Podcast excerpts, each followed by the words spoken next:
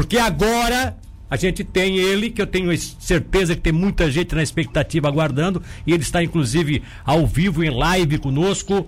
Dyson Trevisol, muito obrigado mais uma vez pela sua prestatividade, pelo seu carinho com a nossa reportagem. Bom dia, tudo bem? Bom dia. Bom dia, Milton. Bom dia, Luan. Bom dia a todos os ouvintes da Rádio Cidade. É um prazer estar aqui falando com vocês nessa segunda-feira, é, de depois de um final de semana aí de meio que lockdown, como a gente diz, né? Pois é, Dyson, é isso que eu queria saber. É, para você, nessa é difícil em 48 horas se fazer uma avaliação, né? Mas pelo que você viu, pelo que você observou, pelo movimento, é, pelas internações no hospital, é, enfim, é, pela, pelas manifestações das pessoas chegadas a você que são da área da saúde, acabou sendo positivo essa paralisação ou ela não tem efeito prático nenhum até agora? Olha, Milton, assim, toda paralisação nesse momento, no momento de crise, no momento de dificuldade que a gente está vivendo aqui em Santa Catarina, ela vai ser positiva. Qualquer ação é, que seja de você restringir alguma atividade vai ter impacto. Só que esse impacto a gente já sabe que ele acontece em torno de 14 dias, 15 dias nas internações e em toda a ação que a gente faz agora, ela acaba refletindo mais para frente. Então é positivo, eu, eu, acredito que tenha sido muito positivo, a gente tem que continuar as restrições e quanto mais restrições nós fizermos a partir dessa semana, até pelo menos segunda da semana que vem, maior vai ser o impacto e mais rapidamente ele vem é, com relação à diminuição de internações, diminuição de, de, leitos de UTI sendo ocupados. Então, o que eu peço a todos que, independente de decretos, independente de ações, que se puderem, é, sigam essa orientação. Fique em casa quando puder, só saia quando você precisar realmente. Se tiver que trabalhar, vá trabalhar sem problema nenhum. Evite aí situações é, de aglomeração, de festas e restaurantes e de atividades que é, são nesse momento desnecessárias, aquelas atividades sociais. Evite essas atividades sociais que você vai estar colaborando com a saúde e eu tenho certeza que daqui duas ou três semanas nós teremos aí uma queda nos números novamente possamos aos poucos novamente voltar às atividades eh, sociais de uma forma muito controlada. Bom, ainda há pouco eu estava explicando aqui, inclusive eu tive uma, uma, uma ajuda aí do, do Oscar Freta, que é médico intensivista, que trabalha no, no SAMU, né? E ele nos, nos dava, colocava como é que funciona o sistema de regulação. Que eu até fiz um, equivocadamente, eu fiz um comentário aqui, dizendo que é, muita gente, muitas, muitos leitos são liberados, mas automaticamente são ocupados por pessoas que estão na fila, que estão na enfermarias e que sobem para os UTIs. Na verdade, não é bem assim, porque depende da fila da, da, da, do sistema, né? De regulação. Ou seja, se uh, tem alguém aqui em Tubarão que está esperando vaga na UTI, mas daqui a pouco surge uma vaga para alguém que está lá em Bituba e que está na, tá na, tá na ponta dessa vaga. Essa pessoa é que vem de lá para cá e o SAMU é que traz. Agora, a pergunta que eu te faço é essa: de tubaronenses hoje, em estado considerado graves, que estão nessa uh, possível fila, esperando um leito de UTI, tem alguns? Existem esses, esses, esses pacientes nos hospitais de Tubarão? Olha, na verdade, hoje nós temos 11 pacientes de tubarão que estão internados na UTI, nas UTIs aqui é, de tubarão, né? Da, tanto da Socimed quanto é, do Hospital Nossa Senhora da Conceição.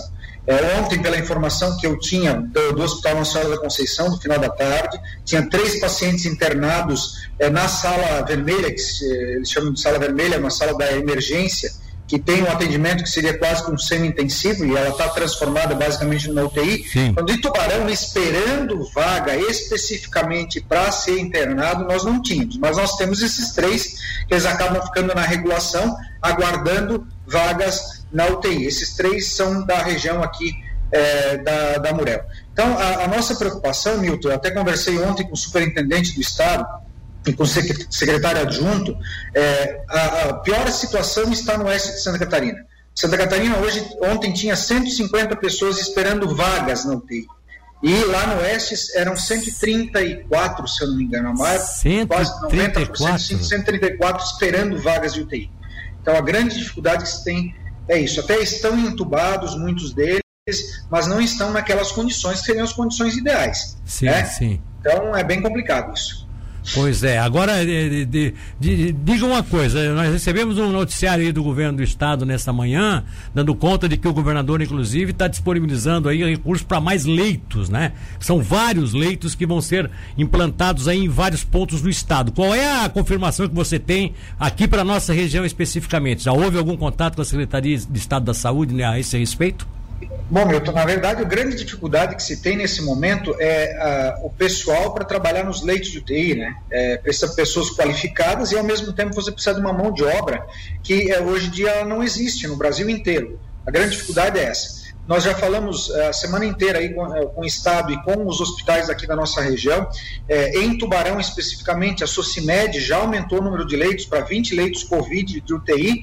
E o Hospital Nossa Senhora da Conceição, na conversa de ontem, eles já vieram aumentando o número de leitos desde semana passada, mas é, essa semana eles ficaram de aumentar mais um, um aproximadamente seis leitos para que a gente possa ter no mínimo 20 leitos também disponíveis aqui no Hospital Senhora da Conceição. O grande problema que a gente vê também é que muita, muitos dos leitos de UTI desses hospitais estão sendo ocupados por outras doenças e que não pararam de acontecer. Sim, claro. Então, é um equilíbrio que tem que ser feito. Então, pararam as cirurgias eletivas, você começa a diminuir a quantidade de pessoas que precisam de UTI de outras doenças. E aí você começa a abrir novos leitos.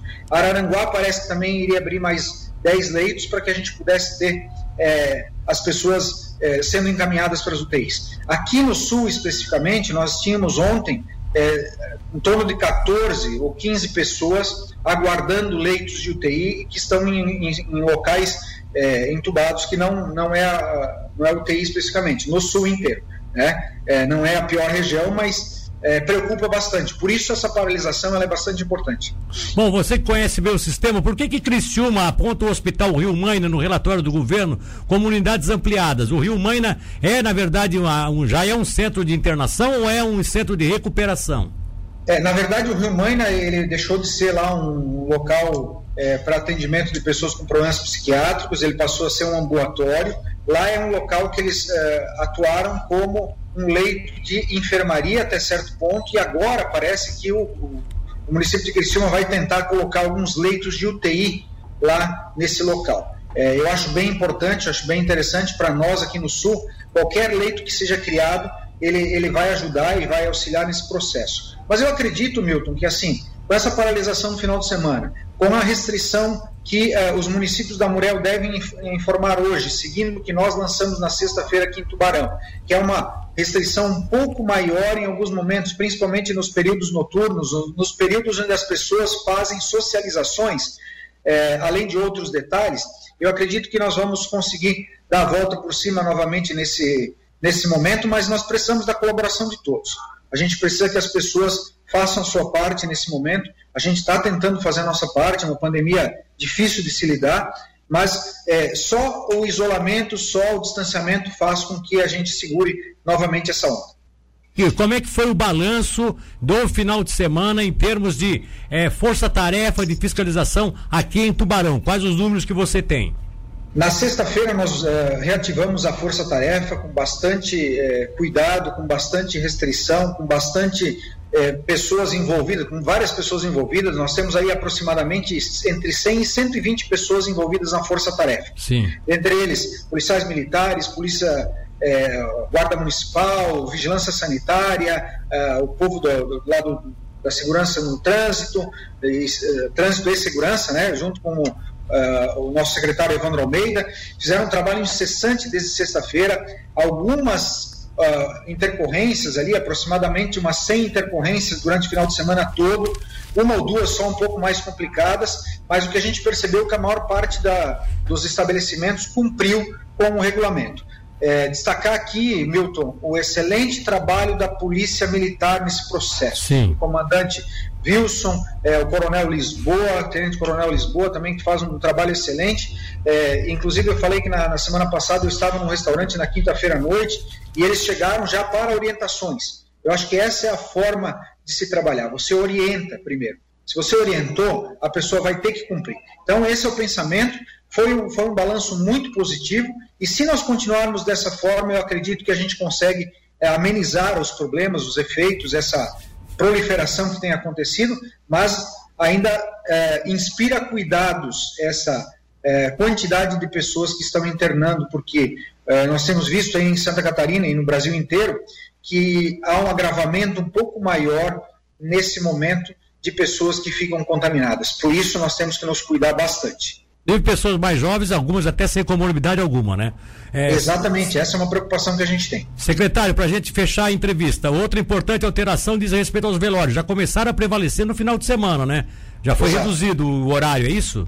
Exato, é, tem acontecido em alguns locais, inclusive no, no, final de semana eu falei com a minha mãe, que mora lá no oeste, é, ela também comentou que lá teve um velório é, e que todas as pessoas que estavam no velório, imagina uma cidade pequena, é, foram contaminadas pelo coronavírus. É, você imagina que 20, 25 pessoas foram contaminadas num único velório lá numa cidadezinha que tem 4, 5 mil habitantes lá no oeste de Santa Sim. Catarina. Então, temos que tomar bastante cuidado, né, Milton? É, as vacinas estão chegando, nós vamos começar, na quarta-feira a gente vai ampliar a nossa vacinação, nós temos um drive-thru que vai ser lançado é, hoje ainda para pessoas que trabalham no serviço de saúde, então as pessoas ativas é, podem procurar lá no estacionamento do shopping as pessoas que têm mais de 40 anos, que estão ativas, que comprovem trabalhar na área da saúde. Nós vamos vacinar das 9 da manhã às 16 horas ou enquanto tivermos doses de vacinas. Nós temos aí aproximadamente mil doses de vacinas é, em que pese na área da saúde a gente tem mais ou menos umas 2.500 pessoas ainda para vacinar no total. Nós vamos vacinar agora as pessoas que têm acima de 40 anos. Ah, ao mesmo tempo, as que têm acima de 85 anos, que não se vacinaram ainda, podem procurar o estacionamento do Farol Shopping, no segundo andar, na quarta-feira, dia 3, das 9 da manhã às 16 horas. E na sexta, por fim, nós vamos fazer a segunda dose, eh, também num drive-thru, naqueles pacientes é, que, tão, uh, que fizeram a primeira dose acima de 90 anos, né? É, lá no shopping também. Tá certo. Para fechar, secretário, é, hoje o comércio está voltando ao normal. Agora vocês vão instituir esse tipo assim, é, vamos dizer, um toque de recolher, que não chega bem ser isso, porque as pessoas não vão poder ser proibidas de circularem, mas entre 23 e 6 da manhã não deve funcionar nada na cidade, é isso? É isso mesmo. Na verdade, assim, Milton, essa ação é basicamente para a gente conter algumas atividades sociais. Né? A atividade laboral está sendo controlada, a atividade de escola está sendo controlada. Nós temos visto que as pessoas, nesses momentos, elas se cuidam. Mas a gente pede ainda para que as pessoas tomem bastante cuidado, quem vai ao comércio, quem vai para as aulas, as pessoas que estão trabalhando nesse momento, que se controlem.